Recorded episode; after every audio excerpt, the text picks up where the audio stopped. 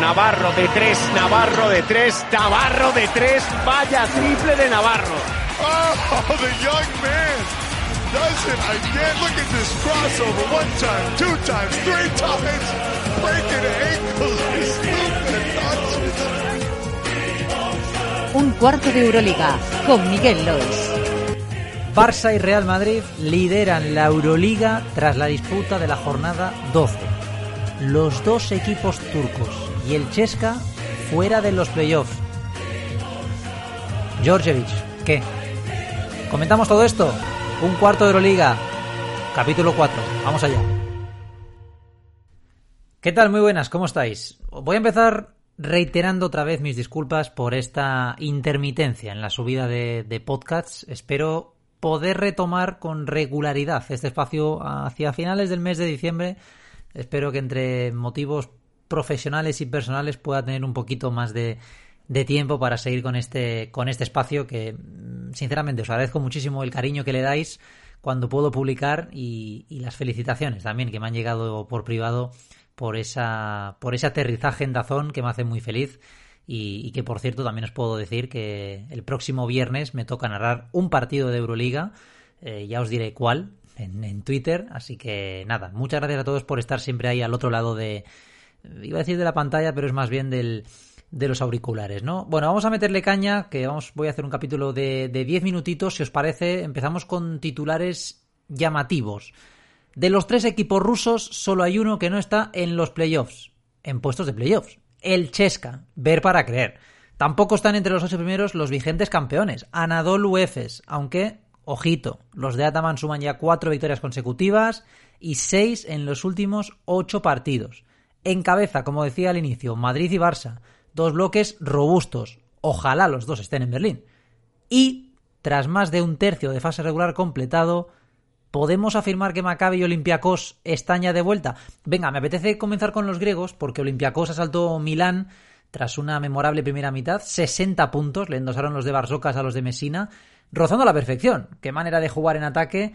Al final, 7-2, 9-3, primer triunfo como visitante del Olympiacos este, este curso. Además, casualmente, pocos días después de perder su imbatibilidad en, en, la liga griega, cayendo en casa ante el eterno rival, ante Panathinaikos.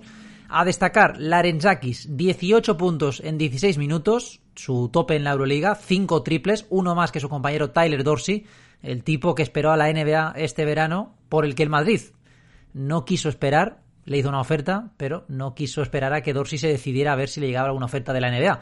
Veremos qué ocurre el próximo mes de junio porque Dorsey también acaba contrato. Por cierto, tres derrotas consecutivas de Milán. Tras la fallida gira por Rusia, contundente derrota en casa contra los griegos, volvió Malcolm Delaney, pero solo funcionó Shavon Shields.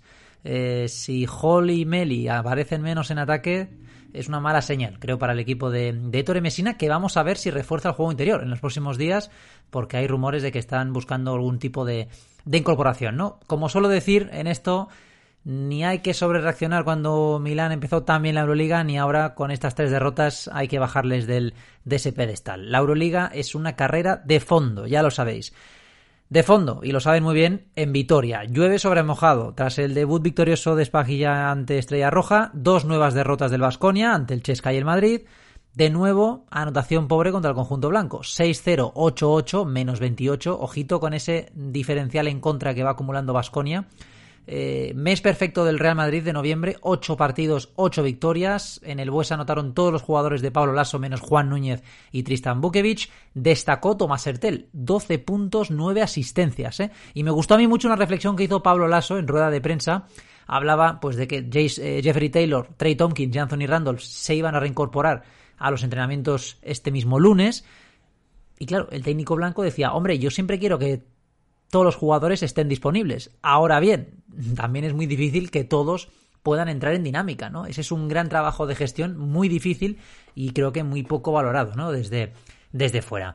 El Madrid, gran inicio de curso, colíder en la Euroliga y colíder en la CB, junto al Barça, que se dio un festín en casa ante el Jalgiris, 9-6-7-3, con esa lesión confirmada de Nical hace seis semanas, no va a jugar hasta ya hasta el mes de enero del año 2022. Tampoco jugaron Corey Higgins, Brandon Davis jugando con Uganda, cosas de pasaportes, ni Alex Abrines. Cuatro teóricos titulares del Barça fueron baja eh, en este partido contra Zalgiris, ¿no? Sí, evidentemente contra uno de los equipos más flojos de la competición, pero cuidado, para mí es importante ¿eh? saber sacar estos, estos partidos. Jokubaitis y la la que siguen creciendo sin, sin calaces.